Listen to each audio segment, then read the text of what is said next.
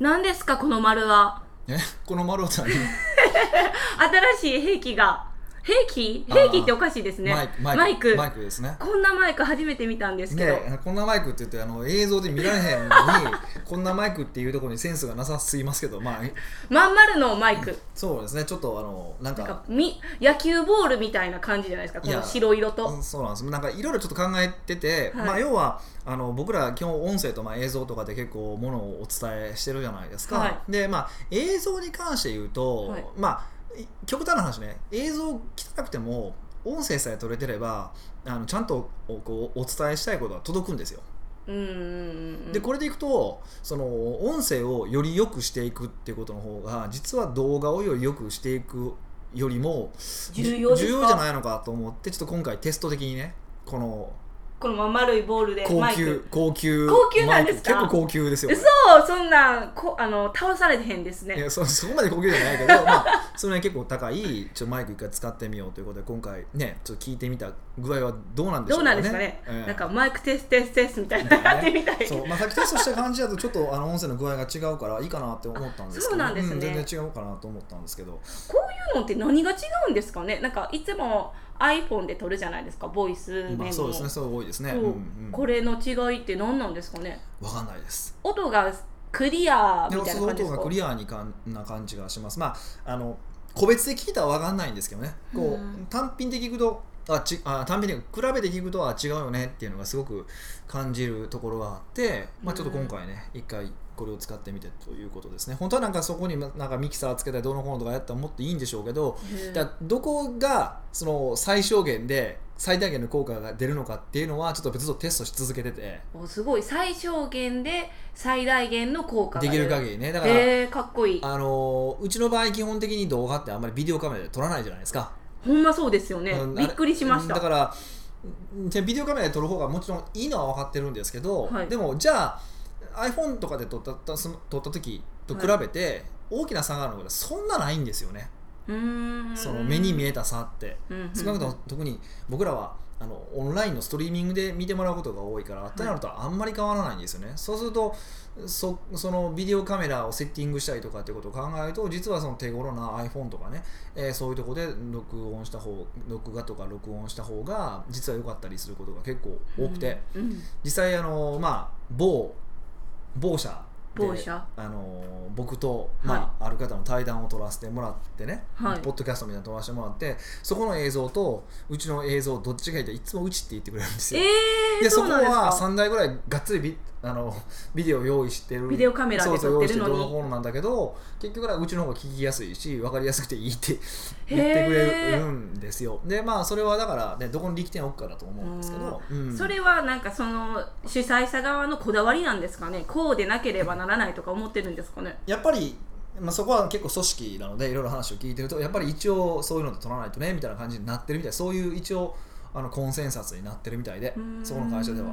でもうーんうち的には、まあ、僕的にはですけど正しくはね、はい僕的にはそこまでせんでええんちゃうかなっていうのが今のところ。まあうん。今後長期的に見た場合はねもっともっとあのそこの辺はクオリティ上げていかないといけないとは思ってるんですけど、はい。でもそこは優先順位としては低いのかなうんって思ってて。なん。か勝手に iPhone とか開発してくれてるじゃないですか。だからそうそうそう。せ精度精度？精度、うん。精度もなんかついてきてくれる感じですよね。そうなんですよ。すごい良くなってるんですよ。今 iPhone6 で撮ったら相当いいビデオ撮れますからね。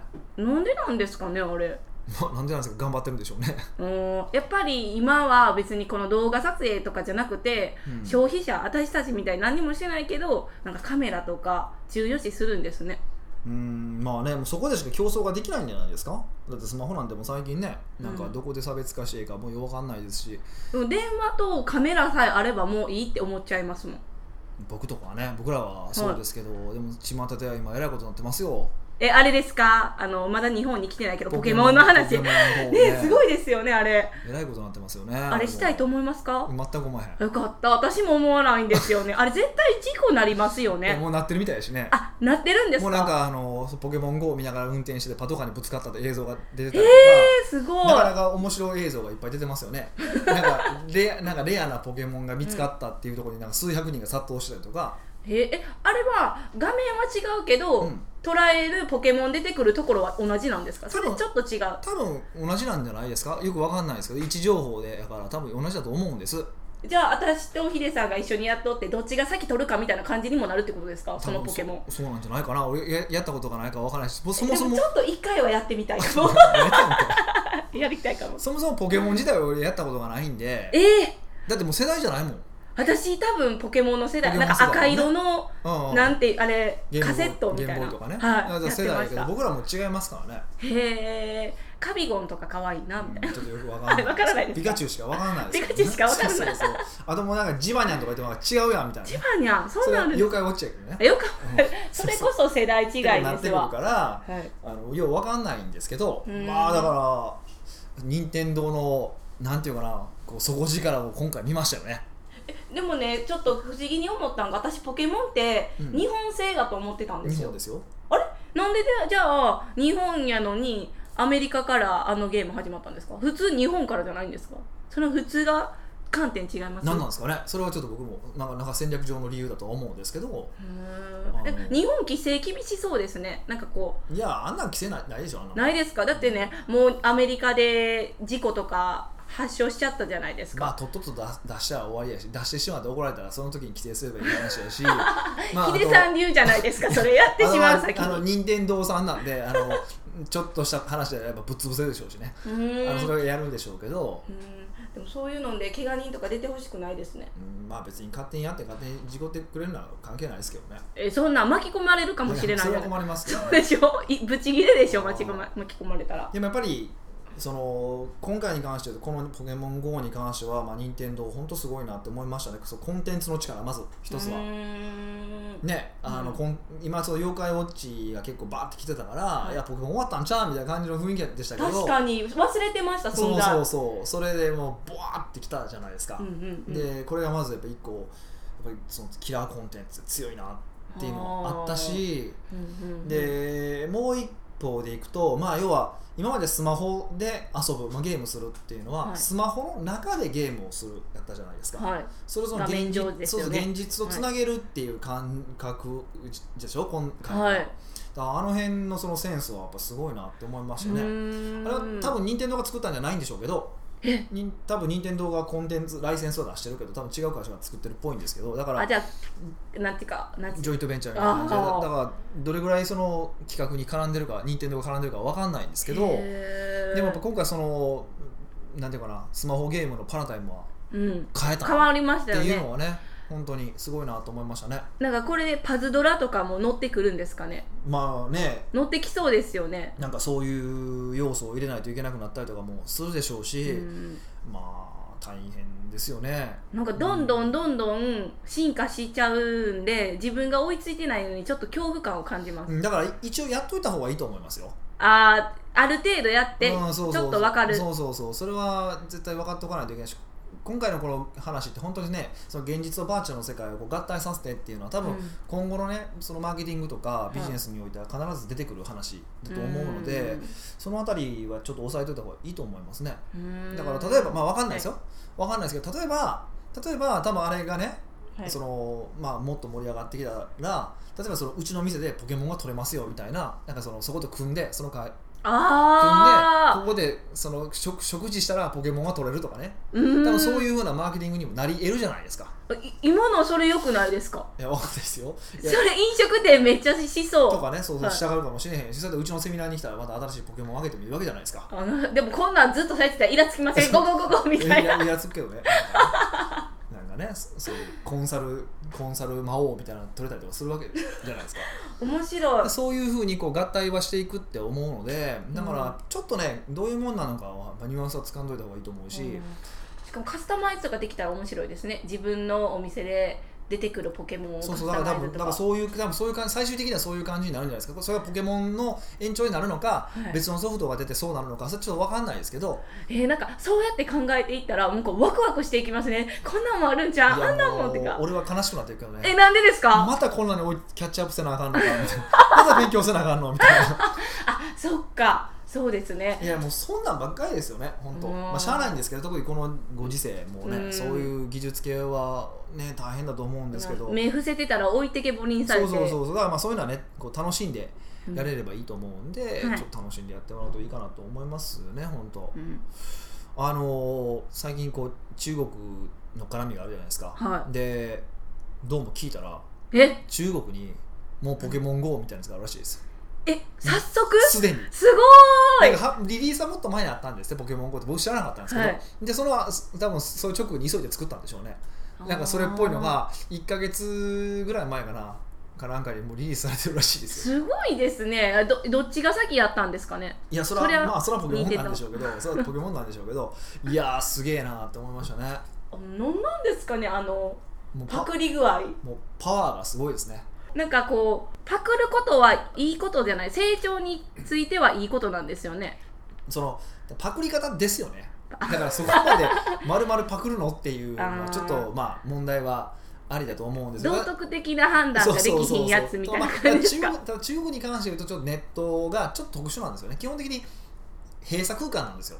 あそう友達も行ってて言ってました。そうそうだかか。ら Google 使えないんですね。だからその代わりに Baidu っていうサービスがあったりとか、あとそのえっ、と何やったかな？忘れたけど Twitter に似たサービスがあったりとか、うん。ニコニコ動画に似たサービスがあったりとかはい。全部その海外で流行ってる流行ってるサービスが全部中国に移植されてその同じようなサービスがはい、中国でもあるみたいな感じなんですよ、それはなんでなんですか？そのまあ、要はその言論をあの封鎖さするためですよね。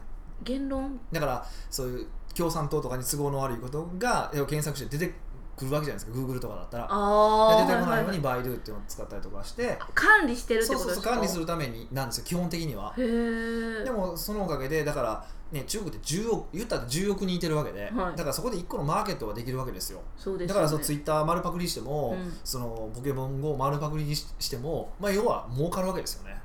うん。すごい巨大組織ですね。だからまあそういうだから特殊性はすごいありますよね。うーん。で Google とかは本当は入りたいとは思ってるんですか、ね、実際 Google は入ってましたよね一瞬。一瞬で消入ってて入っててその検索結果かなんかの件で揉めて結局出たんですよね。あ撤退してるはずなんですよ。ってのもあって。ただとはいえやっぱり独自進化を遂げてるだけあってやっぱすごいなと思うこといっぱいあって、うん。まあ、これ多分海外は全体的にそうなんですけどね。例えば、えっと、WeChat っていうソフトがあるんですね、はい。これあの WeChat こっちでいう LINE みたいな感じなんですよ。へえでもねそこに、ね、WeChatPay っていうのがあるんですよ。WeChatPay Pay ってあの払うっていう。払うなんですよ、はい。でその WeChat を使ったらもうすぐ支払いができるみたいなのが何の支払いですか？だからた例えばタクシー乗るじゃないですか、はい。でじゃあ WeChatPay でって言ったらなんかそれ WeChat であの多分向こうがバーコードかなんか出してくるんかな、はい。でそれから写真撮るかなんかしするだけでもう支払い完了なんですよえもうあそれは自分の口座と提携しててみたいな。あとでだから電気電話代と一緒に引き落としてくれるんですよ。えー、すごい。なんかもうお金使ってる感覚がないですね。そうその汚いね。はい。汚いタクシーですよ。汚いタクシーでもそんなんでき言い過ぎるんですよ。汚いほんまに。もうなんかもうこうねこう指でシュッてやったらもうほこりつきそうな汚いタクシーでさえ WeChatPay っていうのは通じるんですよ。えもちろんないー、ないところもありはますよ、あるんやけどもうそんなんなんですよ。いうーん。でそれで言うと日本まだまだじゃないですか、い。そういうキャッシュレスのサービスってまだまだなんで、まあ、どこがね今デファクトスタンダードを取るかっていう勝負になってるけどはい、いやーほんと便利ですよ。やっぱそういうの便利なんですか？便利超便利。財布を持たなくていいって便利ですよね。えじゃあ携帯を落としてしまったら最悪みたいなオチですか、まあそれはそうですよね。でもよく考えたらね財布と携帯があったら両方とも管理しないといけないけど、財布だあ携帯だけしかなかったら携帯だけ管理しておけばいいんですよ。うんそうですね。管理ポイントが減るんですよ。あーそれはいいとこいいポイン僕トですか？は僕はその方がいいと思う。それをうそれが1個でまとまるからリスクだって考え方もあるんですけど、はい、僕はあのどっちかっていうと1個管理して方が楽だってタイプなんでこれ人にちょっと人の性格にもよるんですけど、うんっていう思いますね。へ WeChat かそういうのも日本来たらいいんですよね。一応だから日本もやりますけど僕中国の人とやり取りするときは WeChat なんですよ。それ LINE ができないんであそっかそっかそそうっか。そうそうそうで向こうはもうなんていうかな。あの仕事のやり取りさえ WeChat なんですよ、まあ、それは面倒くさいんですけどね。えしえー、と LINE みたいなんでやり取りするそうそう LINE でだかららやり取りするんですよ要はね。えじゃあだ仕事の。ここに集合とかそういう系。そんなんとかもかそれは面倒くさいんですけど。ロングメールとかも？割と長いメールも。へえ。でもとりあえず今名刺交換に WeChat の ID が書いてて WeChat 交換みたいな。もうメールじゃなくて WeChat 交換みたいなそんな感じになってじゃあもう番号もいらんくなってくるかもって感いやじですか？別に WeChat で電話もできるからね。電話番号もいらいらんよね。いらんですねね。うん。そんな感じになってますよ。じゃあもうなんか電え電話会社もなんか危うい立ち位置になっていきますね。あでもだから実際あのこの間あの先週でしたっけ？今週かなあの、えーソフトバンクがアーム社、は買収したアーム社？っていう会社をはい。買収したんですよね、でその時にその買収ししして要はすごい多分ちょっと普通では考えられないぐらいプレミアムつけてあの買収したもんだからなんかいっぱいテレビとか出てたんですよ、はい。でその時ワールドビジネスサテライトに,、はい。にその孫さんが出てていろいろ喋ってたんですよ、はい。でそのまあ、彼ボーダフォン買ってソフトバンクに変えたじゃないですか、は でそのボーダフォン買った時にいろいろ批判を受けたと、うん。なんで今今更そので電話なんか電話電話会社なんか買うねんって言われたけどって話でその時に孫さんが言ったのは実際言ったかどうかちょっと調べたんで僕も裏取ってないんですけどいはい。あのその時に僕は言言ったと思うんですけど僕は電話会社を買ったつもりではなくてネットのインフラを買ったんだへえまた難しく。っていうふうに言ったんですよ。当時はまだまあガラケーでしたけど結局はいほん本当に今スマホになって、はい。い、やもうネットのうん。インフラなんですよね、はい。やっぱりその携帯電話っていうと。はい。だからそういう意味でいくとその方向性に向かってるよなっていうのはすごいですね。思いましたけどまあね後付けで言ってるんかもしれないけどそこはちょっとほんまかどうかわかんないですけど、うん。少なくとも少なくともまあその携帯電話がいらなくなる方向性はい。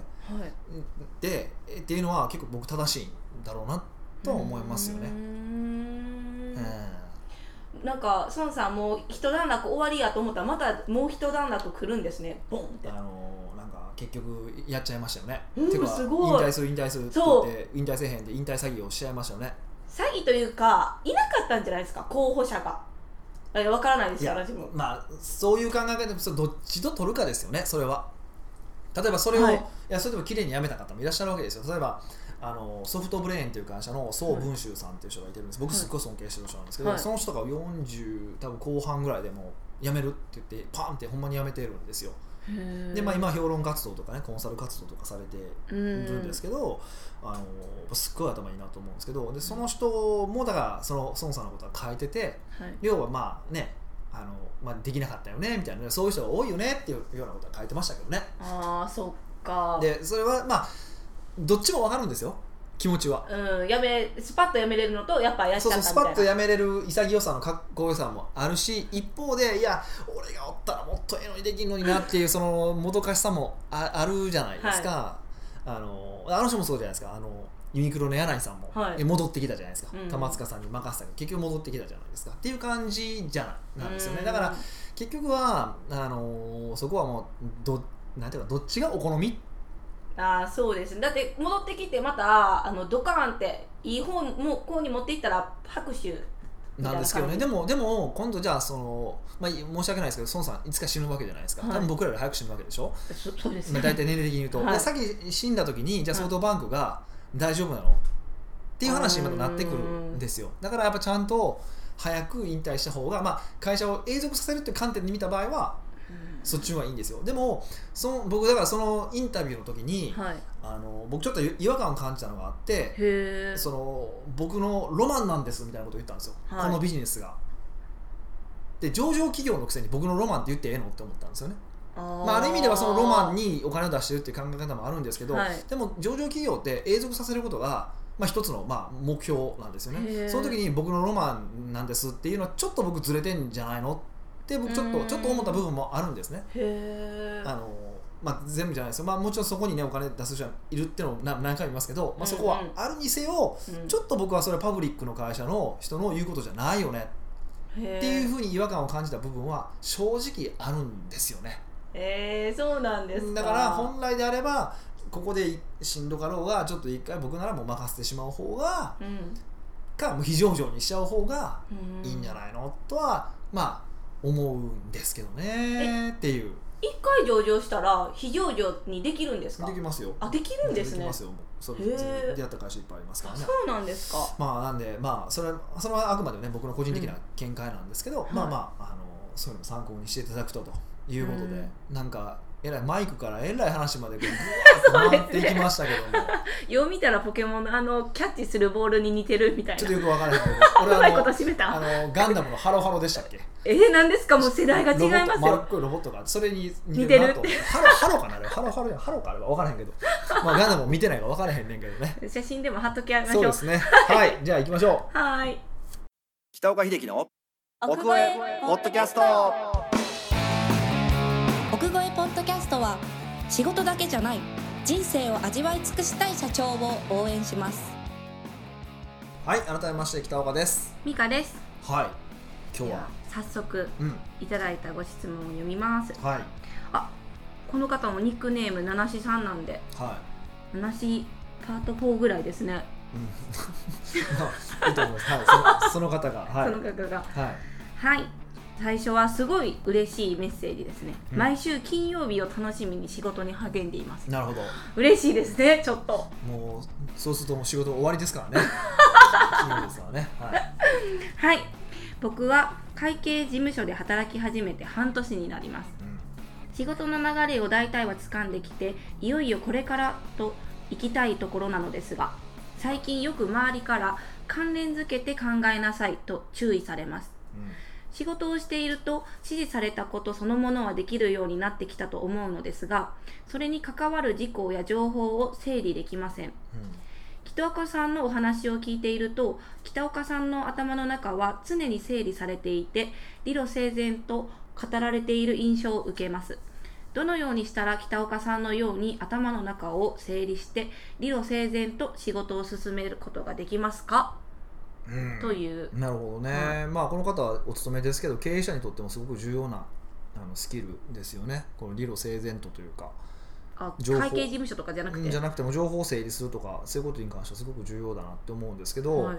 まあ、要はどんどんこうあ多分この聞かれてる方ってすごく勉強されてる方がすごく多いんですね勉強熱心。勉強熱心な方が多いんで、それはすごくいいことなんですけどじゃあその勉強したことをどのタイミングで使えばいいのかとかいつ使えばいいのかとかはい。使いどころとかよく分かってない人結構多いんですよね。お確かにそう言われてみればそうです、んだから例えば YouTube の集客法がある。おおこれうまくいきそう。じゃあちょ YouTube やってみようかとかね。はい。Facebook うまくいく。お Facebook やってみようかとかね。そんな感じなんですね。要はこういううまくいく方法がありますって言われたらとりあえずそれやってみようかみたいな感じになってしまってて、はい。じゃあその自分のビジネスの今の課題とはい。それはマッチしてるのっていう話うん。なんですよね、はい。でそういうことを考える上でもこの辺のその、まあ、理路整然とって言い方なのかちょっとよく分かんないんですけど、はい。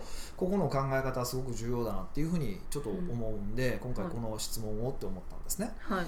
であのーまあ理路整然と考えるとか、まあ、この辺に関して言うとポイントは2つあると思ってて2つ。特に大きなのが1つ。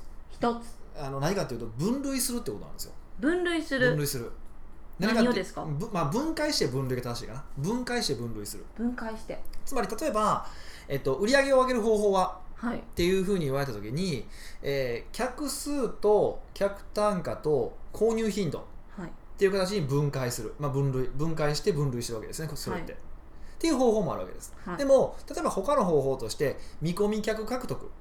うん。新規客獲得リピート獲得。っうん。ていうふうな、えー分類の仕方もあるわけですよね。はい。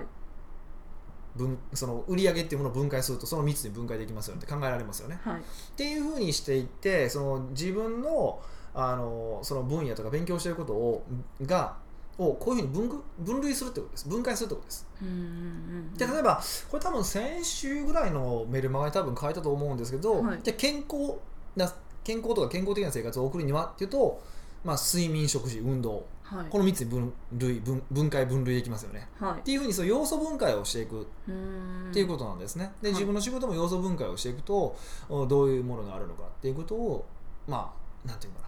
考える。っていうことがまあ一番僕は重要なのかなって思います。でそうすると、まあ、要はそれぞれの中だ例えばその、まあ、例えば客数かける客単か客数客単か購入頻度で、えー分解していたとしたらはい。今自分のビジネスで足りないところはどこなのか？この3つのうち。って考えるからあ今は購入頻度だな。っていうふうに思ったらはい。その前提条件をつけたらまさか YouTube 集客法とか、うん。Facebook 集客法に行かないですよね。はい。路線がちょっと違います明らかにこれ新規客の獲得ですからね。はい。っていうふうにしてあの分かると。自分うのん。何を勉強すべきなのかとか何をインプットすべきなのかっていうのが分かってくるってことですよね。うん。問題点をあぶり出すみたいな分類して問題点をそうそうだから分類できれば問題点が明らかになるんですよね。はい。でないとなんていうかな分解分類していないとあうち売り上げ上がれへんななんですよ。いつまでたっても、あの問題が売り上げが上がらないなんですよ。うんうんうんでもそれを分解していくことによって初めて本当の原因がどこなのかはい。っていうのが分かってくるってことですよね。うーん。そうですよねうん確かに、もちろん分解することによってあの分からなくなることも結構あるんですね。はい。あの体なんかまあそうじゃないですか。はい。あの膝がそうそうそう。体全体で体なので膝が痛いからといって膝だけ見てても仕方がなかったりとかするわけですよね。はい。なんか相互関係みたいなそうのがそう依存の関係になるから、はい。実はね膝痛い膝痛いって言って結局首の問題だったりすることも結構あるわけじゃないですか。うん。だからまあそういう弱点はあるって分かった上ででも要素分解をする。はい。それちゃんと分類する。っうんうん。ていうことができるともっと理路整然に考えられるし、えっとその他のものと関連付けて考えるっていうのはまさにそれでできると思います。まず、うんうん。うん、要素分解ですね。そうそうそうそう。やったことない人って難しいんですかね？別に単純に考えたらいいってこといですか？や多分難しいと思います。そのもともと分類するのが難しいってことですか？と思いますね。それは慣れてないからですか？そうそうそうそうそう。っていうかそもそも考えたことないから。じゃあそのなんか分類するにあたっていいクエスチョンとかありますか？まあ、どういうふうに分類すればいいんだろうか。もうそれは。もうそれはっていうかそれは多分問うたことがない質問なんで問うしかないんですよ一回。自分に、そうそうそうそう。うん。で例えばあの僕のそのコンサルタント養成講座あの、えっと、ダイレクト出版が出てる。はい。コンサルタント養成講座がすっごい分かりやすいですね。っていうふうに言ってくれることが結構多いんですね。うん、でそれなんでなのかっていうとすごくわシンプルで今そのインターネット集客っていうのを分類してるんですよインターネット集客をイン分類してる、ターネット、はい。インターネットマーケティングっていうものをちゃんと分解分類して、はい。見込み客を集めるところとかね、はい。リピートを増やすところとか単価を上げるところっていうふうに要素分解してその要素ごとに解説をしてるから、うん、優しいですねなんかそうで聞いたら。いや今までの人は分解したことすらないんですよ。でも Facebook 使えばうまくいくとかブログ使えばうまくいくっていうことしか知らないからだから売上改善でできないんだよねっていう話だったんですよ。うんざっくり教えるからってことですか？一部ざをざっくりというか要はそのあるある手法にフォーカスして教えるからですね。でも僕の場合はそこではなくて要素分解してその要素が何なのかってことをまず全体像を理解してもらってからその要素を埋めるためにこういうことを学んでくださいこういうことを学んでくださいってことをやるんですね。あうん。分解することによって自分はこの分野は分かってるわとか分かってないわっていうのが分かりやすいんですかね？そうそう分かってきます。そうそうそう。まさにそうそっか。でさらに言うと実際にはねどんどん新しい手法も出てくるわけじゃないですか。それぞれの分野において、はい。でそのそれぞれの分野においてもじゃあ今、えーこの見込み客について学んでるなとか、意図して学べるんですよね。うーん。っていうのがあるのでちゃんとその要素分解をして分類するっていうのは、まあ、すごくあの重要だなと思ってますね、まうんそうですね。あ、これが一つ目と。はい。でもう一つはこれ普段の話し方の問題なんですけど普段の話し方？うんあのー結論ファーストの意識をつけるといいと思います。結論ファースト？いやまず結論から言う。えなんか英語みたいですねなんか。まあそうですね。まあ英語的なそうそう言葉の使い方です。だ結論から言って理由は3つありますとか、あー。なんかちょっと頭ええやんって思いますよまあ、すね、ごく当たり前のことなんですけど、はい。日本人はこれが結構苦手なんですよね、うーん。あのやっぱりどうしても最後に結論を言おうとしちゃうんですけど、はい。あのこの結論ファーストの意識をつけるとはい。あのすごく、まあ、論理力も身につくし、はい。でも理路整然と喋れるようになるというか理路整然と喋ってるように見えます。あーふーみたいな。そうそう風でもこの風が身についていくとだんだんそれが風じゃなくなってくるからで困ったらとりあえず結論を言って理由は3つありますって言っとけばいいんですよ。で3つ作るんです3かつ作るんです。出た。これ3っていうのがまた収まりが良くてあそうなんですね。理由が1個だけだとなんか弱い気しません？そうですね。それがなちゃうかったらどうやねんってそうそうそうそう。だるじゃないですか。で、はい。ふ理由が2つっていうのもちょっとバランスが悪いんですよ。へえバランス。これは見た目の的な話なんですけどで今度理由が5つって覚えられへんのよそうですね。もう多いわってそうなります。そうそうだから理由が3つってちょうどこう収まりがいい感じがするんですね。人間って不思議なんですけど、はい。だからあの僕はどん結構ほとんどの場合理由は3つとかポイントは3つとかって言い方をするんですけど、はい。まあ、それはそこなんですねポイント3つね、うん。はい。いやもうポイント3つにして自分で当てはめていくってことですか？作っていく？そうそうそうそうそうそう。そうですね。っていう癖をつけていくと、はい。あのだんだんあの、まあ、こうロジカルに考えていくとか理路整然と考えるっていうのが結構あの上手になると思いますね。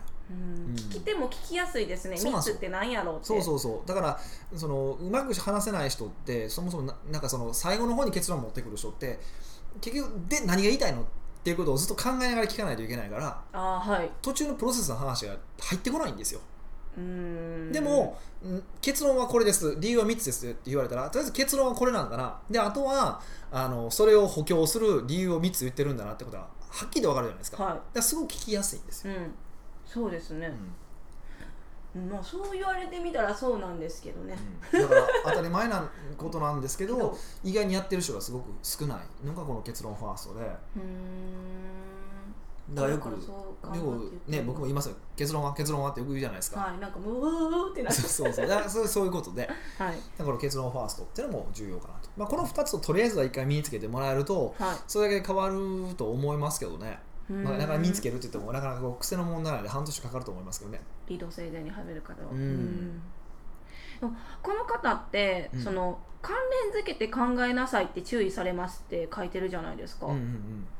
で関連づけて考えないんですかね？これもだからその理路あ要は頭の中で整理されてないからなんですよえどういうことですそれかそれはもう分類の話につながってくるんですけど、要は、えっと今の話って、えー客単価の話をしてるのかな？それともリピートの話をしてるのかな？っていうことが分からなければ、えー逆に分かれば他のリピートの話と関連付けるの簡単でしょ？はい。だえそこリピートって分かったらリピートの関連してる情報をああそう今リピートの話してくれてるな。ってことはこういうリピートの方法もありますよねって話ができるよね。はい。っていう方法もありますよね。はい。ないしはそのリピ今客単価の話をしてくれてます。ってことはこれは客リピートと客数と多分客単価あ客客数と購入頻度の問題があるからはい。じゃあその時にこれ客単価だけだったら足りないからこの客数の施策とこの、えーリピートの施策を組み合わせればもっとうまくいくよねっていう関連付けができますよね、はい。っていうことなんです。で頭の中で整理がされてないからはい。どれとどれをつなげていいからそもそも分かんないんですよ。うーんなるほど。えじゃあこの方は情報をキャッチするのはできるけどそれ次の段階それをきちんとなんていうんですか分類してから考えるようにしなさいって感じですか、まあみんなそうなんですよ。キャッチはみんなしてるんですよ。でもそれが頭の中で整理されてないから使える形になってないんですよそこが問題なんでうん。使える形にするためにはやっぱ分解して分類するしかなくて、はい。うん。えじゃあもう意識づけてずっとこれを考えながら生きていく生活していった方がいいよってことですか？そうそう。とりあえずで今、まあ、せっかくねこの音声聞かれたのでこの音声のタイミングで一回立ち止まってもらって、じゃあ自分の仕事って分類するとこれとこれとこれとこれとこれとこれがあるなっていうことだけ箱だけ入れて作っておけば、い。今度から話聞いた時これはこのここの話これはこの話っていうふうに、うん。あの箱に入れていけますよねはっていうふうにやっていくとだんだんあの関連付けが得意になってくると思いますね。いうーん。じゃあ今回のポイント2つは、うん。1つ目は要素を分解して分類する、うん。はい、でポイント2つ目は話し方。うん。結論ファースト、うん。理由は3つうん。ですね。そうですね。結論ファースト理由3つ。はい。なんかちょっとほほほって。なんか覚えやすい口調やなって思って、まあそうそういうふうに覚えてもらうのがいいと思いますよ。ええはい、はいぜひこれを実践してみてくださいねはい。はい。奥越ポッドキャストではいろんなご質問をお待ちしております。普段疑問に思っていても誰に聞いていいかわからない、もしくは聞くと恥ずかしいかもと思っている質問でもニックネームで質問できるのでバレなくて心配ないですよ。なるほど。はい。しかもね、うん聞くだけただ、うんさらにね、うん採用されたら腕時計がもらえると、なんという。素晴らしい。そうですね。まああの仕事に関わらずはい。あの質問いただけるとはい。あなのでお答えしたいなと思ってますので。はい質問フォームなんですけど、ポッドキャスト聞いてたら、はい多分リンクがないんで、はい。奥越えウェブサイトにあるポッドキャストの記事の最後にフォームがありますので、まあ奥越えって検索してもらってページで、はいポッドキャストのページから見てもらえばいいということですかね。だからたくさんのご質問どしどしお待ちしております。はい。ではではまた来週お会いしましょう。はい、さようなら。